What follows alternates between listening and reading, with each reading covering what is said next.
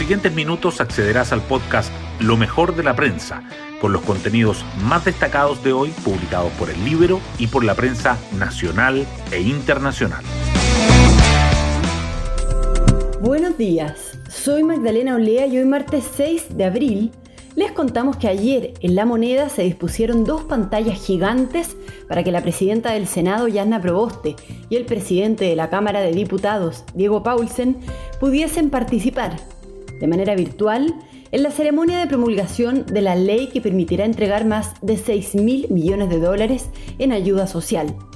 Pero como Paulsen no se conectó, el protagonismo total lo tuvo Proboste cuyo rostro era varias veces más grande que el del propio presidente Piñera. La senadora había advertido que la oposición le pondría condiciones al gobierno para aprobar el proyecto para cambiar de fecha las elecciones, tanto en materia sanitaria como económica. Y lo hizo. A cuatro días de las elecciones, aún no se promulga la nueva fecha. Las portadas del día.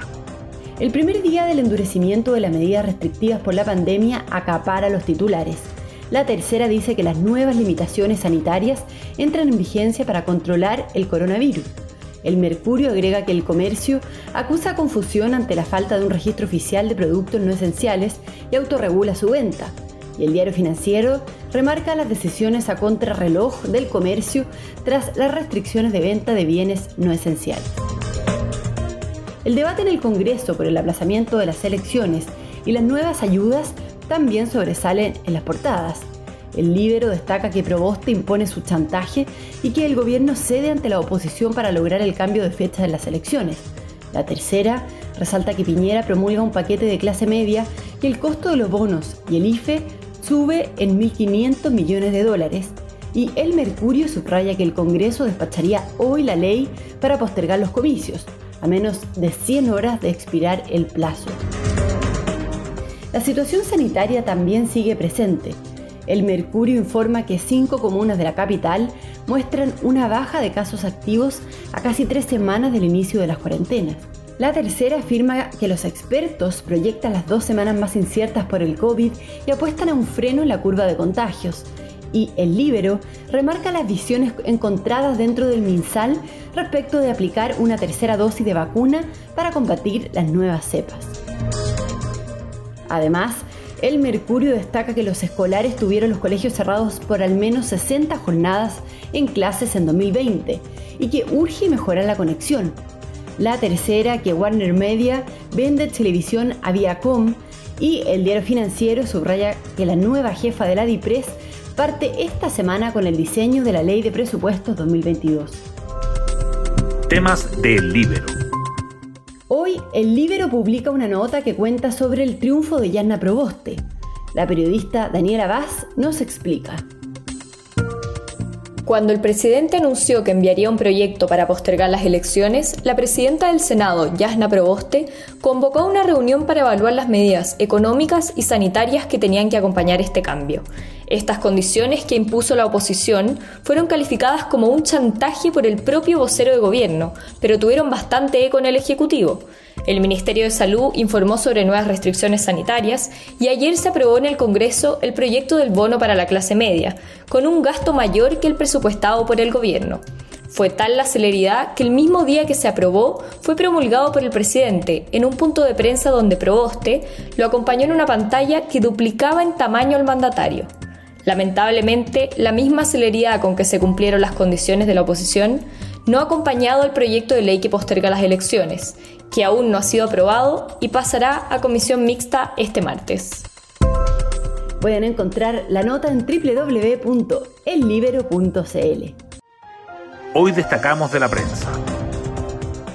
Ayer entraron en vigencia una serie de medidas para hacer frente al COVID-19 anunciadas por el gobierno el jueves pasado, incluidas el cierre de fronteras durante un mes la limitación a permisos colectivos, el adelanto del horario del toque de queda para las 21 horas y el cambio de la definición para bienes y funciones esenciales. El comercio critica la ausencia de lista de bienes no esenciales y toma decisiones a contrarreloj para autorrestringir la venta de productos. El presidente Piñera promulgó un paquete de ayuda económica para la clase media. El proyecto incluye entrega de un bono de 500 mil pesos y el aumento de la cobertura del ingreso familiar de emergencia, entre otras cosas. Se espera que las solicitudes empiecen en 10 días para que el bono pueda empezar a ser pagado durante este mes. Con los cambios hechos en el Congreso, a los que el gobierno tuvo que acceder para lograr la aprobación, el costo total de las medidas subió de 4.421 millones de dólares a 6.000 millones de dólares. El Congreso despacharía hoy la ley para postergar la elección a menos de 100 horas de expirar el plazo. El proyecto de reforma para aplazar los comicios de constituyentes, gobernadores, alcaldes y concejales al 15 y el 16 de mayo pasó a comisión mixta luego de que en tercer trámite los diputados rechazaran las modificaciones introducidas por los senadores. Hay divergencias sobre el retorno de los alcaldes y los aportes de la campaña. Actualmente continúa vigente la norma que fija los comicios para este fin de semana. Los expertos prevén las dos semanas más inciertas de la pandemia y apuestan a un quiebre en la curva de contagios. Con 5.807 nuevos casos reportados ayer, la pregunta es si las cuarentenas, las nuevas restricciones y la vacunación comenzarán a surtir efectos sobre todo en la región metropolitana, donde solo cinco comunas muestran mejoras. Los expertos aseguran que una desaceleración en el alza de los contagios puede darse en los próximos días, pero los ingresos a las UCI continuarán aumentando. Y nos vamos con el postre del día. El periodista Mario Mactas, quien conoce a la viuda de Jorge Luis Borges hace más de 30 años, acaba de publicar en Argentina su libro María Kodama, Esclava de la Libertad, la primera biografía dedicada exclusivamente a la escritora. Bueno, yo me despido, espero que tengan un muy buen día martes y nos volvemos a encontrar mañana en un nuevo podcast, Lo mejor de la prensa.